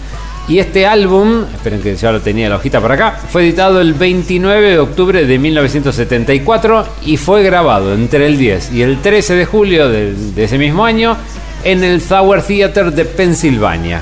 Así que nada, quería traer porque es el primer registro en vivo oficial de David Bowie, así que quería traerlo también como parte de la, de la discografía. Si no les parece mal, vamos a pasar al disco del que Andre supuestamente ya va a tener mucho más para decir, que es el siguiente álbum en la carrera de Bowie.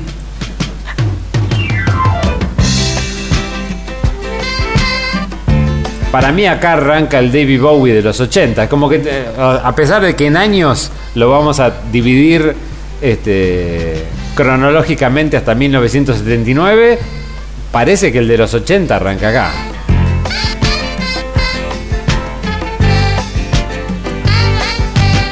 But pulled in just behind the bridge, he lays her down. He frowns, gee, my life's a funny thing.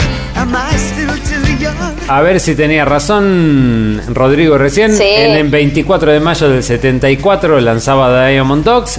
Y el siguiente disco, bueno, marzo del 75. Se ve que todavía no había consumido tanta droga como para, como para retrasarlo. Tardó un año en sacar este Young Americans, el primer disco grabado en los Estados Unidos. Y fue un gran éxito por el single que vamos a escuchar después de este. Y en este álbum vuelve a colaborar con Tony Visconti, que esperen que lo miro en la lista, cuando fue el último que había laburado con Tony Visconti, en The Man Who Sold the World. Recién vuelve a laburar con, con Tony Visconti en este Young Americans de 1975. ¿Por qué es tu disco favorito de esta época, André? Bueno, este disco ya eh, Bowie lo fue a grabar a, a Estados Unidos, a Nueva York, y ahí se encuentra con un gran guitarrista y productor, eh, Carlos Alomar, que lo acompañó muchos años de su carrera, más que nada en los 80s, y tiene la particularidad de que participó alguien increíble en la música que fue John Lennon. Eh, hicieron la canción Fame entre Bowie, Lennon y Carlos Salomar. Carlos Salomar también fue productor del disco de Soda Stereo Doble Vida. Es un dato pedorro, no sé si es un dato pedorro, pero bueno, No. le, da- le cambió muchísimo el sonido a, a Soda Stereo. De hecho, eh, Carlos Salomar vino en varias oportunidades a Argentina en la despedida, bueno, en la vuelta de Soda, en el último show. Estuvo participando, tocando lo que sangra la cúpula y también en el año 88 cuando Soda Stereo presentó Doble Vida, eh, Carlos Salomar también subió a tocar creo que dos canciones, no me acuerdo ahora en este momento. Y también en este disco eh, grabaron la canción o el cover Across the Universe de los Beatles del álbum Blanco. Así que bueno, por eso es un disco que me gusta mucho, ¿no? Porque tiene como, como links con Soda, con, los Beatles, que son artistas que, que amo. Exactamente, ese dato que recién hablaba André, yo ya lo tenía previsto acá, pero bueno, se me adelantó. Ese Across the Universe, porque habló de John Lennon que participó en Fame, así que voy a ir de a poco. Vamos primero con Fame.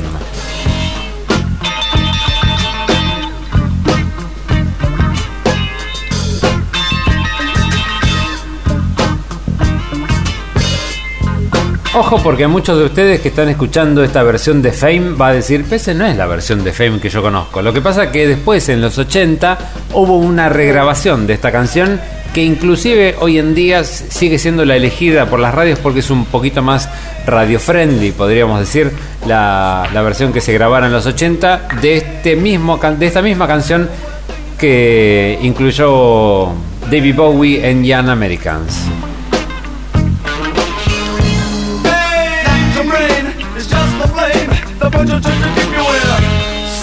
Ahora no me voy a acordar en qué disco fue que, que regrabó esta versión de, Fame, pero bueno, lo dejo ahora en manos de, de Rodri, que cuando yo mandé el listado dijo, en ese listado no está Fame, carajo, me voy a la mierda de este podcast.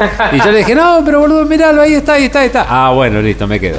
No, mencionar nomás que, que bueno, este disco justamente fue no fue muy bien recibido en su, en su momento, porque como vos bien decías, suena ya muy, muy a 80 inclusive uno puede ser un poco, un poco adelantado a su tiempo, digamos, porque, porque bueno, digamos que en esa época este, Bowie, estamos hablando del 75, 76, él bien se podía lanzar a hacer, qué sé yo, música disco, como hacían muchísimos artistas en la época, como, este, qué sé yo, Electric Light Orche- Orchestra, por ejemplo, se lanzó totalmente a eso. Sí, es una mancha que en el Eh, currículum de David Bowie no está. Y mirá que hizo coqueteo No con está. todos los géneros, pero con la música disco no. Claro, exactamente. Eh, cosa que, bueno, habla muy bien de él, vamos a decirle, por, por es opinión mía, ¿verdad? Y otra particularidad rara es que, bueno, él se junta justamente con, con John Lennon y hacen este tema Fame. Y lo último que alguien se va a imaginar es que van a hacer funk juntos, ¿verdad? Pero al final ellos graban algo así como algo, algo que haría, no sé, James Brown más o menos. Eh, lanzan esta, este single Fame que suena muy bien realmente. A mí me gusta mucho esta canción, principalmente por la guitarra y la producción que tiene. por la mano que metió Carlos Salomar. Si uno conoce un poquito de la carrera de Carlos Salomar y lo ha escuchado tocar, te das cuenta que tiene una influencia increíble dentro de este, de este disco de Bowie. La manera de tocar la guitarra. sonido. Claro, dejó bastante de lado lo que era el glam y, y ya empezó con sonidos más, más latinos o más del rhythm and blues o una cosa así. Claro, claro, totalmente. Y creo que vos habías mencionado, Ariel, que el productor fue Visconti. Sí, este vuelve a disco, ser ¿verdad? Visconti. Después de, de The Man Who Claro, Sold the claro. World es el momento en el que se vuelven a unir. Sí, yo, yo no sé qué hizo en, en esos años, creo que pasaron 6, 7 años desde The Man Who Sold the World, pero realmente este disco suena muy bien, pese a que, a que bueno, uno puede decir que, el- que las canciones no, no, no tienen el estilo Bowie de, de lo que venía haciendo anteriormente. La producción realmente es muy buena y la guitarra suena muy bien, así que la, la producción realmente si uno se pone a escucharlo con auriculares eh, es muy buena en este disco. Para la época. Eh, Igual el- básicamente es- la colaboración con Tony Visconti siguió hasta mucho más adelante. Creo que Reality, mira, te estoy trayendo hasta, hasta los 2000 eh, vuelve, 2000, sí. vuelve a trabajar con Tony Visconti. Yo ese disco lo tengo original por ahí en un, en un CD y me parece que en ese disco ya vuelve a trabajar con Tony Visconti. Estamos hablando de hace, no sé, 10 años atrás. Bueno, ahora estamos en el 2020. Pero sí, en, en estos 2000 en estos 2000 digamos, ya, ya vuelve a laburar con Tony Visconti. Es un, un colaborador casi eterno en la carrera de Bowie. Claro, y nada, eso, no es el disco, mi disco favorito de Bowie, pero sí es un, un disco muy extremadamente disfrutable, digamos, porque no tiene esos pasajes un poco experimentales con lo que él venía jugando hasta ese entonces, sino que es un poco más comercial, un poco más ligero y ya tiene ese espíritu que, que más adelante de los 80 haría explosión, pero bueno, él, él ya lo adapta tan temprano como en 1976, ¿verdad? Ya lo había adelantado Andre, pero dentro de este disco, de este Young Americans, hay un cover de los Beatles que es este Across the Universe.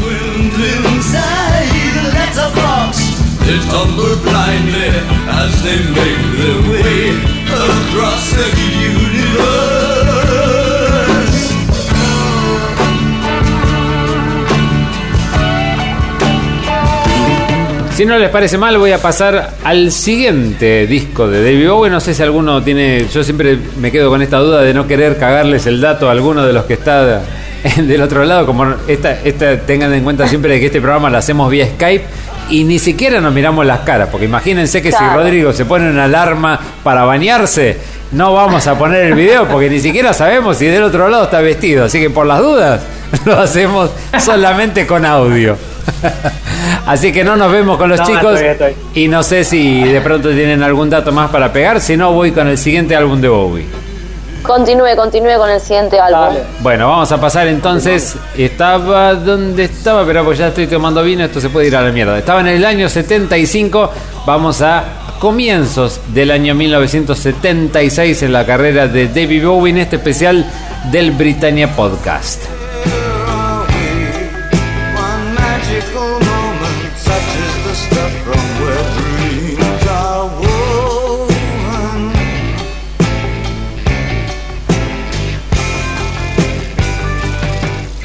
En este comienzo, el 7 de marzo de 19... No, cualquiera. 23 de enero de 1976 es cuando Bowie edita Station to Station, un disco que la crítica lo llama fundamental, pero a mí es un disco que me cuesta bastante. Y es la primera aparición, digamos, del alter ego, el Duque Blanco. La primera Acá aparición sí. del Duque Blanco que nosotros después vimos este, ampliamente durante los 80 arranca acá, en este Station to Station. Y acá, en este álbum, es donde empieza a notarse la influencia de la electrónica alemana en el sonido de David Bowie, pero eso se va a poner muy de evidencia sobre el final de este especial y sobre el final de la década de los 70 en una trilogía de la que hablaremos después. Pero este Station to Station nos van a contar un poquitito más Andrea y Rodrigo de qué se trató esta época de David Bowie. Y fue una fue un disco bastante, fue una etapa bastante oscura en la vida de Bowie porque acá empezó, bueno, ya venía consumiendo bastante cocaína, pero bueno, acá es como que fue el sumum del consumo. Claro, ya está acá, ya le Eh, dijeron, ¿te teniste de blanco o no? Es toda la merca que me estoy Claro, fumando. voy a ser el Duque Blanco. Claro, era el Duque Blanco, por eso. Por no eso era la ropa. era- por eso se llamaba el Duque Blanco, que era otro nuevo alter ego que él eh, construyó. Y después dicen que, que él no recuerda mucho de, de esas grabaciones porque, claro, estaba muy perdido. Entonces no- dice que no recuerda mucho de cuando grabó este disco. Creo que es un disco para olvidar. Que no fue un, creo que no fue un disco muy, muy bien aceptado por la crítica, pero sí tiene esto de, de empezar a, a usar sintetizadores y arrimarse mucho al sonido electrónico. Eh, no sé, en los 70 era muy, y más en esa época, ¿no? Estar relacionado a la electrónica cuando lo que reinaba era la música disco. Claro, pero lo que pasa es que David Bowie ya estaba mirando para Alemania, estaba escuchando Kraftwerk, estaba escuchando otra, el crowd rock, estaba, estaba en otra. Claro. Entonces por eso el sonido, digamos, de él iba para, para otro lado. Rodri, ¿qué, qué te pareció a vos Claro, este Station to Station? No, que justamente este disco es él- él le da este acercamiento a esas personalidades que fueron, bueno, la, la electrónica alemana junto con, con Kraftwerk y New. este, y también lo acerca a lo que fue su posterior col- colaboración más adelante con Brian Eno, ¿verdad? Pero este disco sí es muy... Es como que chuta a cualquier parte, Ariel. Eh, él mezcla algo de funk con, con- mucha filosofía y algo de ocultismo y bueno, la, la cocaína de la que hablábamos hace rato. Eh, es un disco que se va a cualquier parte, realmente. El- el- vale la pena escucharlo como curiosidad, pero sí, no, uno no termina de entender bien hacia qué lado chuta. De repente los singles tienen una variación muy inesperada entre un, entre un track y otro. Pero, ¿qué sé Este yo, eh, Station to fue Station que está de del- fondo acá, lo subo un poquito. Este tema dura 10 minutos. O sea, estamos hablando de... Claro, claro. Casi parece una especie de suicidio comercial.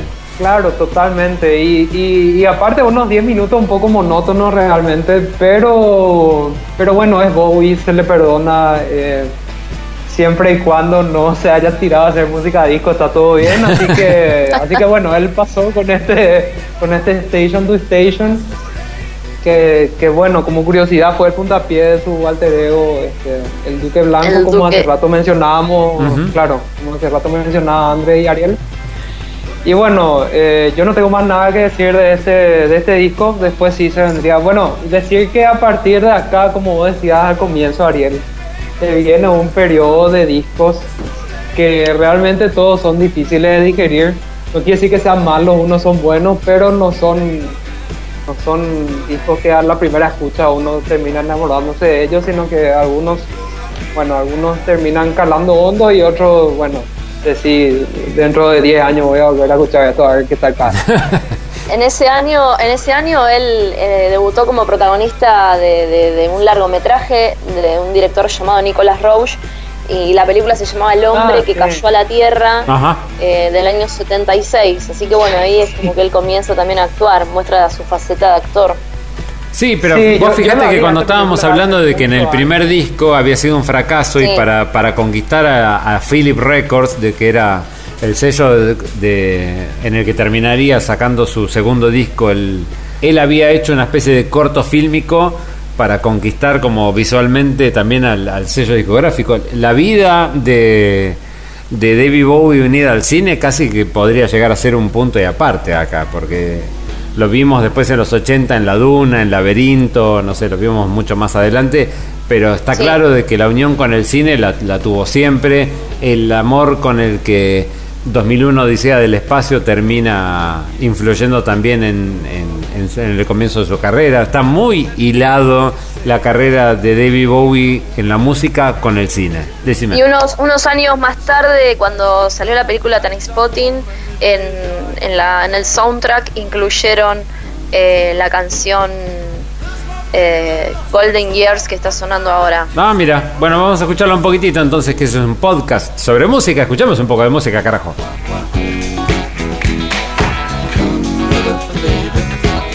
Last night they loved you, opening doors and pulling some strings.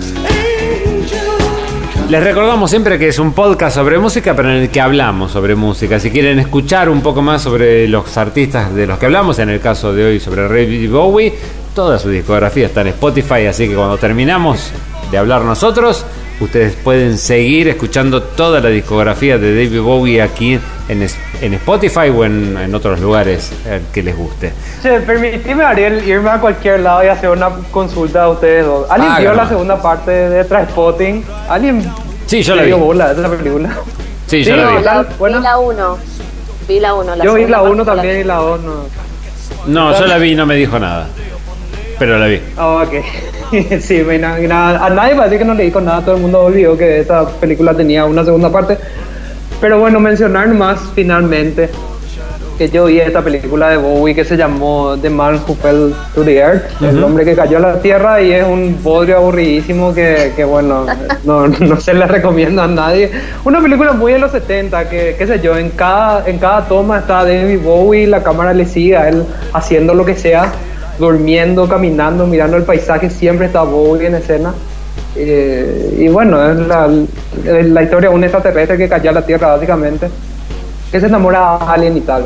Una película bastante aburrida, pero bueno, mencionar nomás que, como decía Ariel, eh, perdón, como decía André, él protagonizó esta película en, en esta en esta época y que bueno, justamente es una, una escena, un fotograma de esta película la que finalmente terminó siendo portada de un disco que vamos, del cual vamos a hablar más adelante. Exactamente. Bueno, entonces la redondeamos y el podcast también con la última etapa de David Bowie, para mucha gente la más importante en su carrera, que fue la trilogía de Berlín.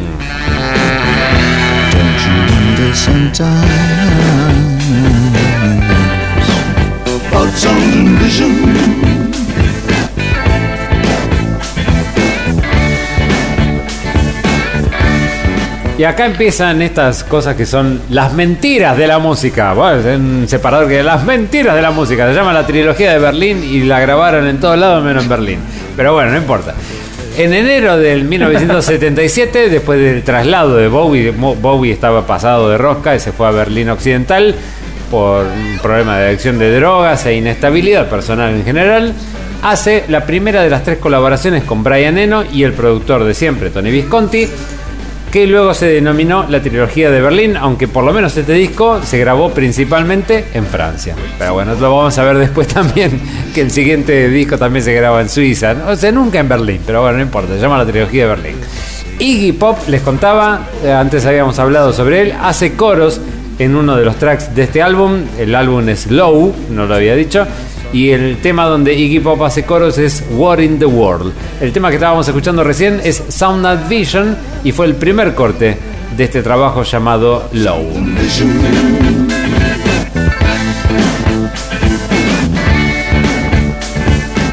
Andre. Ahora sí, ahora sí, bueno, él ahí es como que traba esta amistad, amistad con, con Brian Eno y bueno, y sigue su productor. Eh, Brian Eno, que fue un músico excelente, me encanta. Si puedo recomendarles un disco, es Music for the Airport de. Bowie, que bueno. De es- Brian eh, Eno. Perdón, de Brian Eno, perdón. de Brian Eno. Eno. claro. Es un disco, bueno, que hay que sentarse a escucharlo. Eh, quizás no es lo que esperamos de un, un disco tradicional, pero a mí me gusta mucho. Definitivamente no, pero lo que pasa es que ella está hablando sobre Music for Airports, que es casi Sí. el puntapié de la música ambient. Así que estamos hablando Sí. de un Claro. palo completamente distinto. Entonces es como que cuesta un poco más este, meterlo acá. Estamos hablando de un género no para escuchar este, mientras te subís al, al roca viajando al laburo, digamos, ¿no? Es un disco distinto, es un disco ambient. Por eso, creo que por eso se llama así, Music for Claro. the Airport, y tiene esa cosa de música funcional, si querés. Eh, y bueno, de acá comienza esta trilogía de Berlín y Bowie en ese momento eh, se va a, a rehabilitarse de la cocaína junto a su amigo Iggy Pop en Suiza. Mm. Y, y ese año también eh, coescribió y algunas letras y produjo con, con Iggy Pop el disco de Idiot de, de Pop, de Iggy Pop. Este, y bueno, Iggy Pop también participó en los coros de una de las canciones de, de, de Low. Bueno, ¿a qué te puedo decir de este? Bueno, se, se, se menciona que justamente en varias entrevistas Bowie habló de, de, bueno, de la dieta que tenía él en Berlín junto con eh, Pop. Supuestamente se, se alimentaba solamente de cocaína y leche durante esta época. Eh, se- Bueno, pero está ¿no? bueno porque es todo Y- blanco, entonces, viste, como que no se Claro. nota, no hace grumo. Igual yo había leído, yo había leído que no era leche, era jugo de naranja. Ahí ya la mezcla a mí me hace raro. Yo creo que me cago encima. Con una mezcla de cocaína con jugo de naranja, yo creo que para arrancar el día está complicado. De- después de unos mates, se hace complicado. Pero qué sé yo, hablando de, mentiras de la música, eh, bueno, cabe mencionar que vos pusiste uno de los, uno de los tracks un poco más digeribles de, este disco. Porque bueno, eh, el- llegando al lado B de este disco, se, como que se transforma un poquitito y se vuelve mucho más ambiental, mucho más influenciado por, por lo que era el, el estilo musical de Brian Eno. Justo en la mitad del disco como, como que se corta y parece que, que pasan a otra cosa. Pero eh, de igual manera un muy lindo disco realmente que hicieron eh, ellos en esa época. Creo que en esa misma época Brian Eno estaba trabajando también con los Talking Heads, me parece, que también sacó su trilogía con ellos, si alguien tiene ese conocimiento, él mucho tiempo hizo colaboración con los Talking Heads, sacó, sacaron ellos tres discos junto con Brian Eno también, que son discazos realmente. Y bueno, nada, si mal no recuerdo, fue en esta misma época que, que ellos empezaron a trabajar juntos, así que Brian Eno en la época estaba con todo, era el productor de moda. Era el productor de moda. Lo que pasa es que hay que, hay que aclarar una cosa. O sea, este- esta trilogía de la que estamos hablando ahora, que es la trilogía de Berlín, uno se compra la Rolling Stone o se compra la Billboard o se compra ese tipo de cosas y siempre están como marcados como discos fundamentales en la historia, pero no significa que sean discos fáciles ni comercialmente Exacto. accesibles. ¿eh? Uno cuando se pone low o se pone heroes, que es lo que la mayoría de la gente puede llegar a hacer porque es- tiene una de las canciones más reconocidas en la historia de Bowie, o inclusive con Lodger, se encuentra con discos complejos, no son discos que a la primera oída te vayan a gustar. Son discos que te, que te tienen que ir acompañando, que les tenés que dar el tiempo de ir, a, eh, no sé, generando una amistad con ellos, digamos, por decirlo de alguna manera. Pero son discos que no son fáciles. Es un disco que capaz lo, lo escuchás la primera vez y decís, esto es una mierda. Pero bueno, hay- son discos que después, con el tiempo, los vas escuchando y decís, eh, no estaba tan mal. Y bueno, porque muchos discos no son easy listening, digamos, no son fáciles de escuchar y cuesta un poco más, pero terminás entrando. O sea, la, la idea es que cuando escuchen esta trilogía de Berlín, si la quieren escuchar, digamos, o sea, si tienen ganas de sentarse, no la tiran a la mierda en la, en la primera escucha porque es cierto que no es fácil. O sea, es como la chica que, que- que te gusta, pero sabes que es media complicada, bueno, dale tiempo. dale tiempo que en algún momento te, te va a gustar un poco más. Yo iba a decir algo así como el álbum blanco de, de los Beatles más o menos, pero bueno, el ejemplo de la chica creo que es un poco más claro para, para entender el, cómo, cómo escuchar este disco y qué actitud tener más o menos como para darle play este, a esta trilogía de Berlín que bueno tiene como dijimos muchas influencias de la electrónica y que chuta más o menos hacia cualquier parte también. Pero eh, pero bueno al ser Bowie él con lo que con lo que tenga él puede hacer algo algo interesante algo bueno algo que, que, suena bien verdad dentro de todo Bueno, y esto es una trilogía que empezaba con este Low y que sigue con el siguiente álbum de David Bowie llamado Heroes.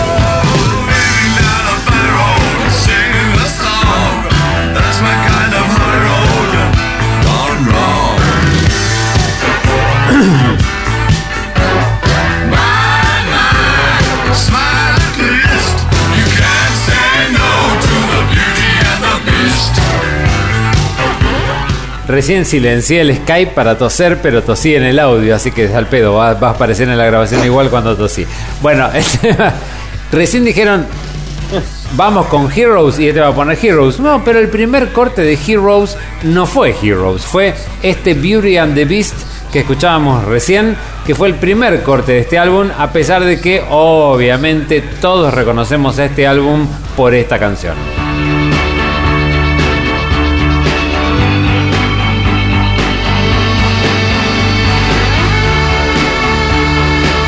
Eh, un cover de los siete delfines. No, chicos, esto era de No. David Bowie.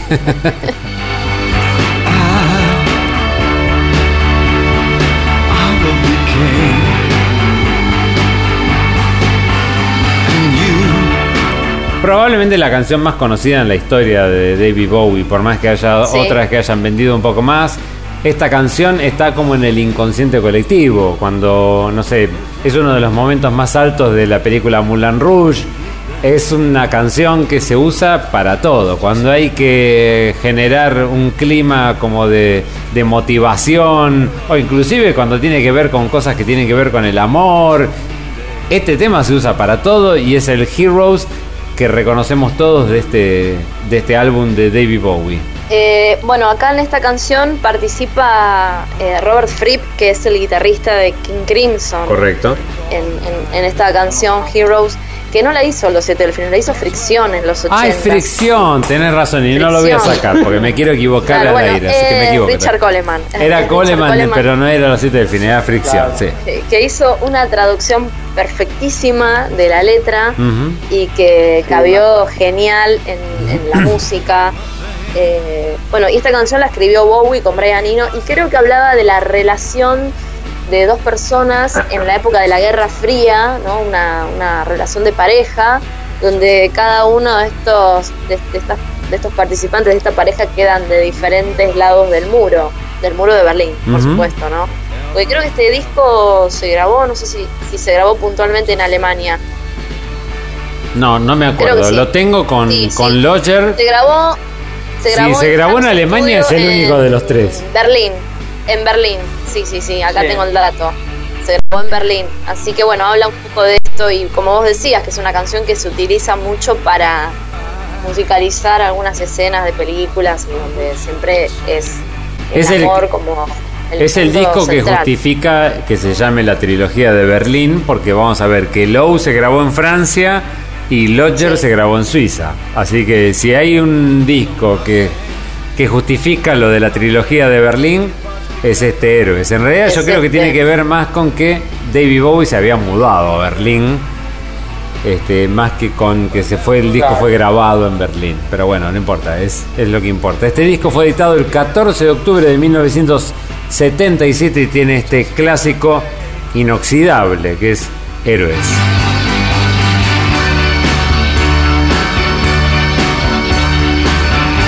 Me hiciste acordar, qué buena la versión de Fricción. Igual, no importa. Si alguno del otro lado no conoce, eh, la versión en castellano de esta canción es el grupo Fricción, el, grupo encabezado por Richard Coleman, que luego fue parte de los Siete Delfines, muy conocido por ser el cuarto soda, digamos. Se lo Sí. conoce como el cuarto soda, como, como un- la, mm, como una mano derecha de la mano Gustavo derecha de. Gustavo Cerati en gran parte Pues de la su carrera de Soda Stereo. Tuvo también. Entre uno de sus Sí. proyectos el Fricción en los 80, más adelante los Siete Delfines, y creo que ahora está como solista, ¿no?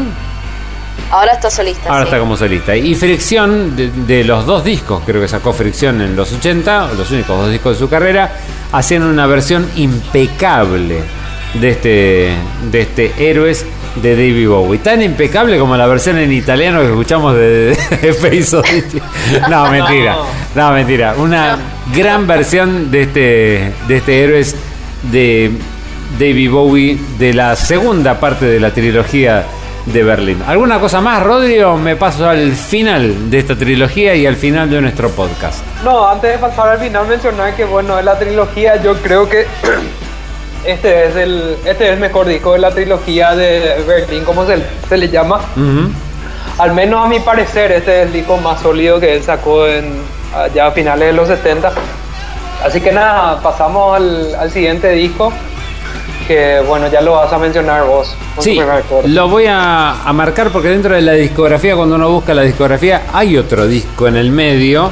Porque David Bowie saca un disco de música clásica en, lo, en la que relata un clásico de Sergei Prokofiev de 1936, un cuento de Peter and the Wolf, Pedro y el Lobo, el famoso cuento este de que Ah, Pedro dice todo el tiempo que viene el lobo y cuando nadie le cree el lobo realmente viene. Ese cuento clásico. No, para ese. No, no, no, no. Ese, ese no es el cuento. ¿No es el cuento? Ese es otro cuento.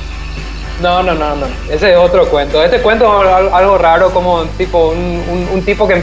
o sea, un niño que empieza a hablar con un pajarito y después empieza a hablar con una gallina, después empieza a hablar con un pez, con un pescado. No es ese cuento. Ah, yo cuando leí. Pedro y el Lobo hice la asociación directa a lo que es el Pedro y el Lobo que hacemos. Bueno, yo por lo menos Claro, acá en no. Argentina o no sé en el resto del mundo, pero para mí Pedro y el Lobo es la historia de Pedro cuando le dice a todo el pueblo que está por venir el lobo y se asustan y se No, guardan eh. y en el momento en el que realmente viene el lobo, a Pedro no le da bola ni la hermana, claro. Ese para mí era ese el No. Pedro y el Lobo. No, eh, este, este Peter and the Wolf es una, es una composición clásica que realmente es narrada por un, por un, bueno, por un señor, qué sé yo.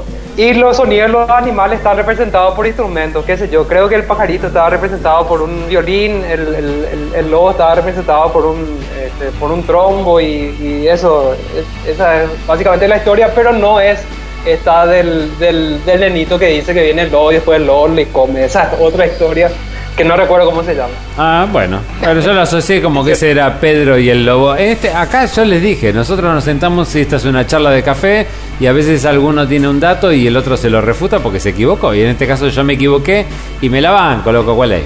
Y el 8 de septiembre del 78 lanza su segundo registro en vivo llamado Stage. Solamente como para marcar que Bowie desde este Heroes a Lodger en realidad lanza dos trabajos discográficos más hasta que después sí edita Lodger.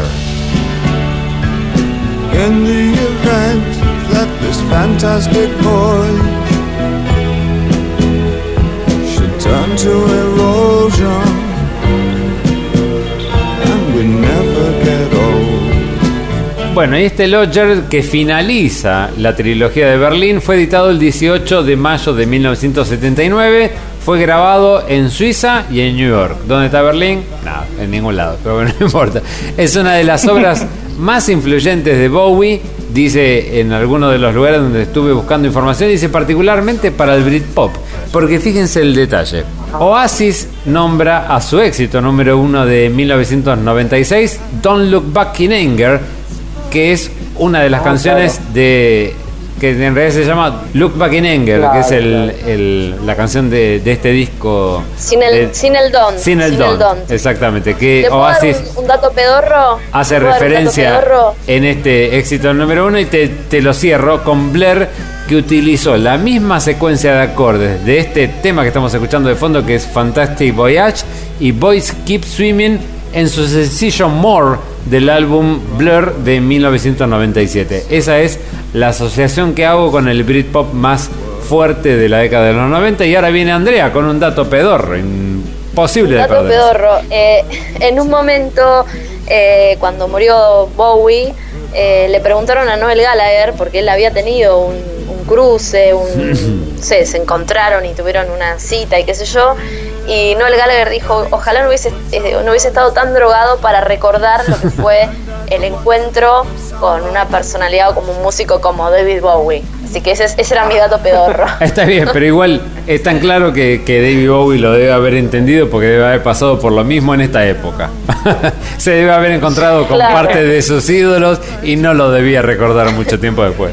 El Look Back in Anger del que estaba hablando recién, que después lo usa Oasis, lo vamos a escuchar en un cachitito nomás. Antes seguramente Rodrigo tiene algo más para ir finalizando este especial de los 70 de David Bowie. No, como mencionábamos que con este disco Lodger este, finaliza la- lo, que, lo que es mal denominado su trilogía de Berlín. Eh, muy lindo disco nuevamente de, de- de lo que se espera de Bowie, pero sí se siente otra vez como una, este- como una extensión o como un segundo disco de lo que sería su disco Heroes del, del año anterior, creo que fue. Claro. No, Heroes fue del 78, ¿verdad? Hero se lanza en el 77. 77 y Lodger en el Siete. 79. En realidad eh, Claro. tenemos, no son dos años, pero un año y medio y pico. Y ese Look Back in Anger que hablábamos recién, que, que usaba Oasis usando un juego de palabras con el Doom Look Back in Anger, era otro de los cortes de este Lodger y sonaba así.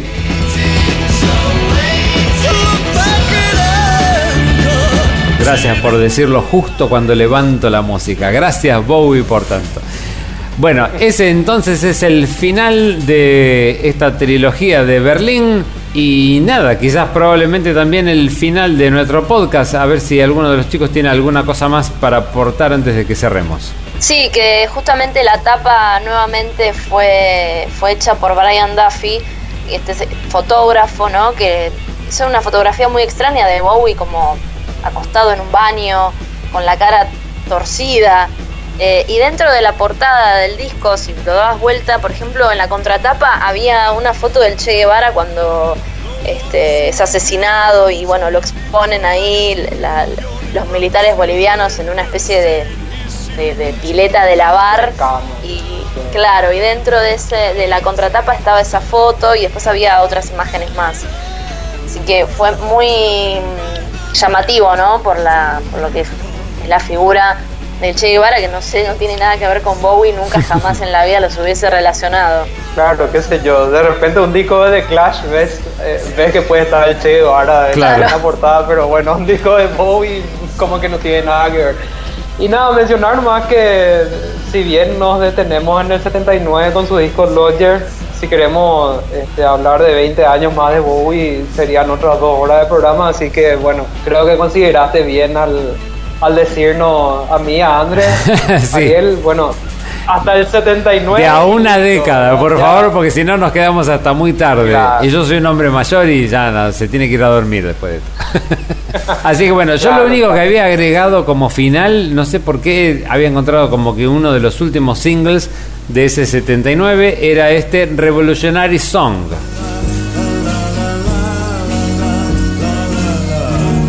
Que no aporta musicalmente nada, pero lo que tiene que ver es que es parte de la banda de sonido de una película que hace en Alemania David Bowie actuando y haciendo la música que es Just a Gigolo, no es lo que hizo David Lee Roth más adelante, es Just a Gigolo, que es un film de Damien Hemmings editado en el año 1978, donde está esta canción, que es uno de los últimos singles de esta década del 70, en la que lanza David Bowie la que estuvimos recorriendo en este especial del Britannia Podcast que termina de esta manera.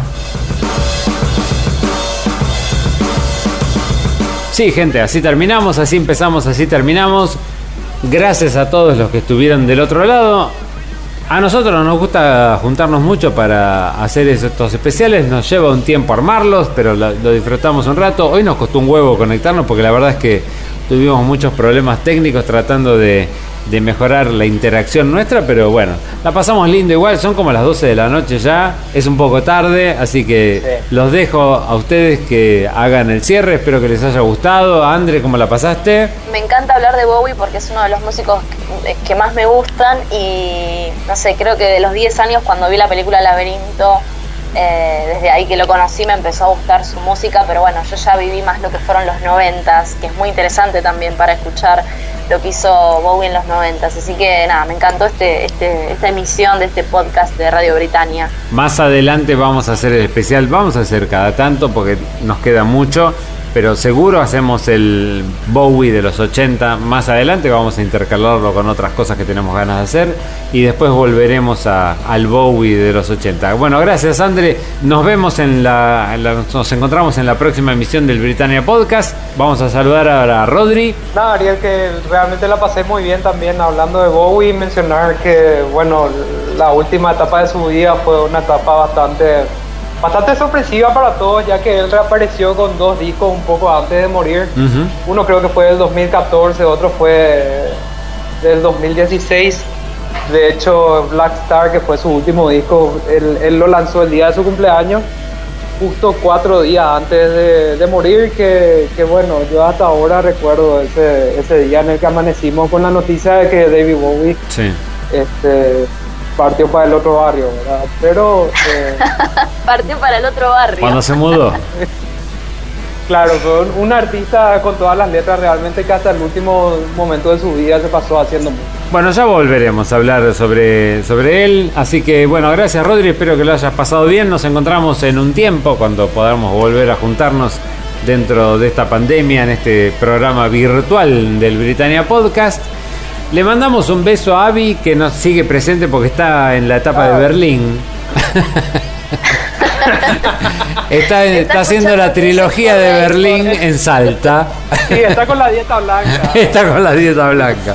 Así que le mandamos un beso que en algún momento o la van a rajar o vamos a poder grabar este especial en algún horario en el que ella pueda por compromisos laborales. Pero le mandamos un beso grande porque es parte de este Britannia Podcast y por situaciones laborales no está pudiendo estar presente. Así que les mando un abrazo a todos. Gracias por escucharnos en este tiempo.